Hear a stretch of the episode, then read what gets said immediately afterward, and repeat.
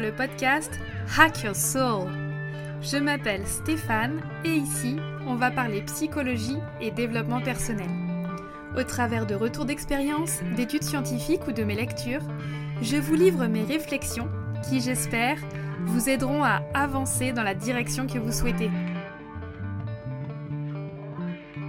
Épisode 2 Une amitié équilibrée.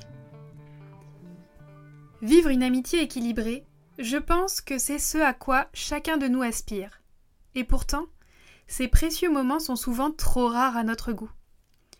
Alors, qu'est-ce que j'entends par une amitié équilibrée? Et pourquoi vous devriez vous poser cette question si vous ne voulez pas vous illusionner sur la nature des relations que vous entretenez aujourd'hui? Il y aura deux épisodes pour bien explorer à fond ce concept d'amitié équilibrée. Dans ce premier épisode, on va faire un petit détour et remonter le temps pour explorer les amitiés tout au long de la vie. Alors, je vous invite à prendre un moment et à mettre l'audio sur pause, si vous voulez, pour regarder derrière vous et analyser comment c'était pour vous d'avoir des amis dans l'enfance, à l'adolescence et puis maintenant. Si vous avez fait cet exercice, qu'avez-vous constaté? Curieux, non, de voir des petites différences apparaître alors que vous ne vous étiez probablement jamais posé la question. Premier constat, l'amitié évolue. Et pas seulement parce que nous évoluons en tant que personnes. Non, aussi parce qu'elle se transforme au gré des enjeux relationnels qui se modifient au cours du temps. Je vais simplifier un peu la réflexion comme d'habitude, sans aller jusqu'à la caricature quand même, pour pouvoir extraire des éléments sur lesquels nous allons pouvoir réfléchir ensemble. Quand on est enfant, on trouve des amis dans notre espace proche, notre entourage, à l'école, les voisins, etc. Le jeu est fédérateur. On aime jouer ensemble et on apprend souvent à se connaître comme ça. Et puis, on apprend à savoir sur qui compter quand il nous arrive des soucis. Alors, ça, je dirais, c'est un peu le critère stable de l'amitié tout au long de la vie. Les soucis en question sont perçus comme insignifiants pour les parents, pour la maîtresse, pour les adultes en général. Mais à cet âge, pour nous, c'est tout. C'est toute notre vie, et c'est bien normal. Aussi, il est vraiment important de se dire qu'il n'y a pas de petites blessures d'amitié, car on est petit ou enfant. Non, ces blessures sont source d'un véritable chagrin qu'il faut pouvoir reconnaître.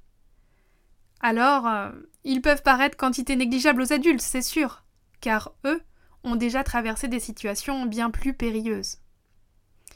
Quand il y a blessure, on découvre que le monde n'est pas si simple. Les rivalités, les jalousies, et les déceptions sont parfois au rendez-vous. On se construit au travers de ces déconvenus, mais aussi au travers des magnifiques rencontres qui nous nourrissent et commencent à composer un extérieur solide à notre environnement familial. Vous vous souvenez ces après-midi passés à se perdre littéralement dans le jeu avec les autres, à imaginer des histoires, construire des cabanes, à partager quelque chose d'invisible mais pourtant bien réel, cet espace dans lequel chacun de nous se retrouvait en sécurité se montrait tel qu'il était sans se poser de questions. Et c'est bien ce sans se poser de questions qui va doucement évoluer à l'adolescence. Parce que tout d'un coup, tout se complexifie. On se pose 3 milliards de questions sur soi, sur les autres, sur sa place dans le monde, etc. Personne n'a les réponses qui nous correspondent et surtout personne ne nous comprend. Certains seront en recherche du même chez les autres, de la fusion, de quelque chose de total, et cela surtout dans les relations amoureuses. Les personnalités s'affirment, et les plus introvertis prêteront une oreille attentive, alors que les plus exubérants et les populaires auront plus de facilité à rayonner sur un petit groupe de personnes. À cet âge, on se met une pression de dingue, surtout, alors qu'on est encore une identité en construction finalement. Et parfois c'est chaotique. Et ça aussi c'est bien normal. Donc c'est comme si on commençait à avoir une belle tour de Capla, un truc qui commence vraiment à prendre forme, joli. et qu'on voulait faire tenir dessus un énorme bouquin, du genre une encyclopédie. L'encyclopédie, c'est tout ce qu'on veut de nous, ce que nous voulons nous-mêmes, ce que nous voudrions être, ce que les autres veulent, la famille, les profs, les amis, la société, les stéréotypes, etc. Donc des fois, la tour de Capla, elle n'a pas le temps de se consolider et tout s'écroule, sous la pression de l'encyclopédie. Mais une tour de Capla, ça se reconstruit. Et là encore, il n'y a pas de petites blessures. Il y a des personnes, passées dans nos vies, dont on se souviendra toujours, des réflexions, des regards, des choses qui nous ont littéralement collé à la peau, à un moment pourtant anodin, mais qui ont participé à renforcer ou faire bouger nos caplas pour peut-être parfois les faire vaciller et faire tomber la tour entière.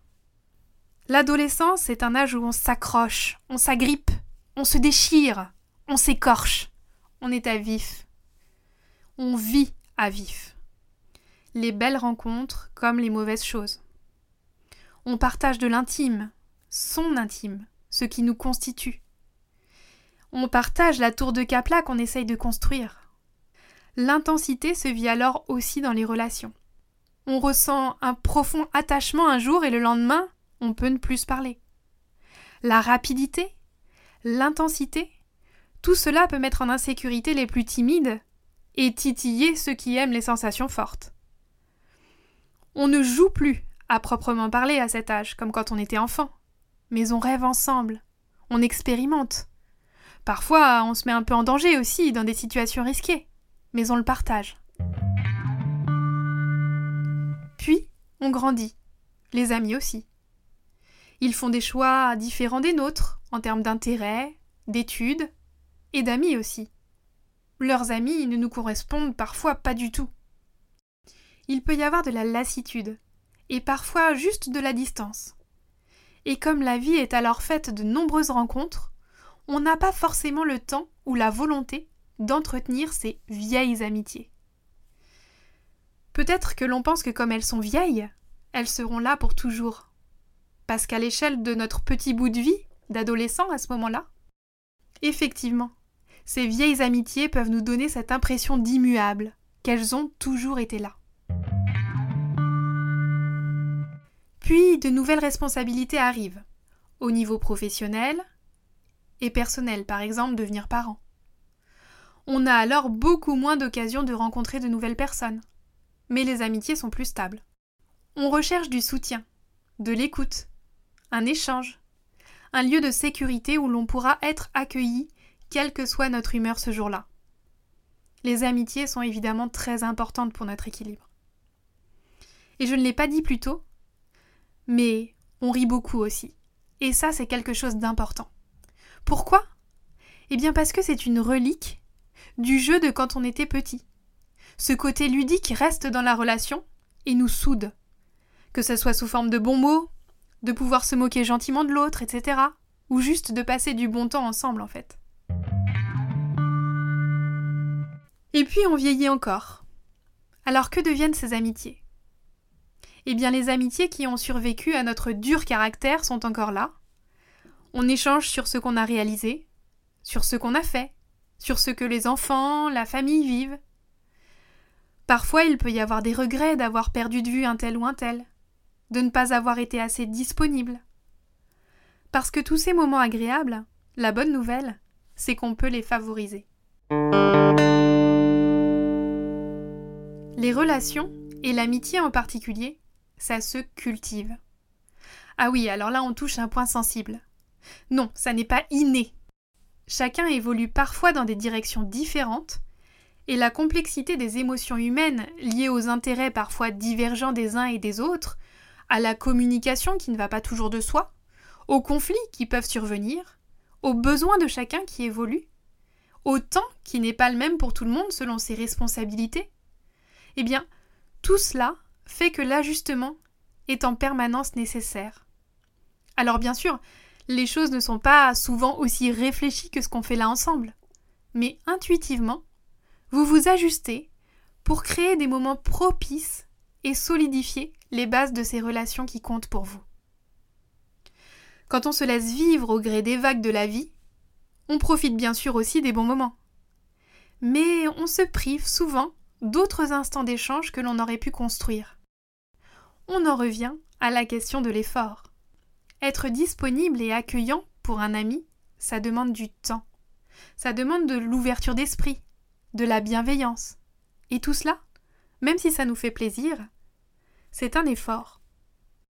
Mais nous ne le ferions pas si ce n'était pour construire ou continuer à construire ces petits bouts de vie ensemble qui créent la relation.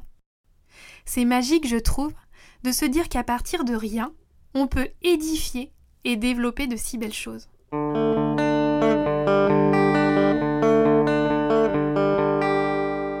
Dans tout ce qu'on vient de dire, on a déjà un bon aperçu de ce qu'est une amitié.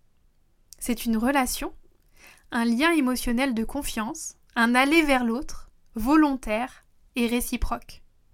Mais notre sujet, si vous ne l'avez pas oublié, c'est l'amitié équilibrée. Et une amitié équilibrée, c'est avant tout une amitié ayant des bases saines. Alors dans le prochain épisode, je vous propose d'explorer ensemble ce que sont des bases saines pour une relation, et particulièrement pour une relation amicale. D'ici là, je vous invite à y réfléchir de votre côté et à repérer ce qui est important pour vous dans vos amitiés. Alors à très bientôt, et d'ici là, prenez soin de vous.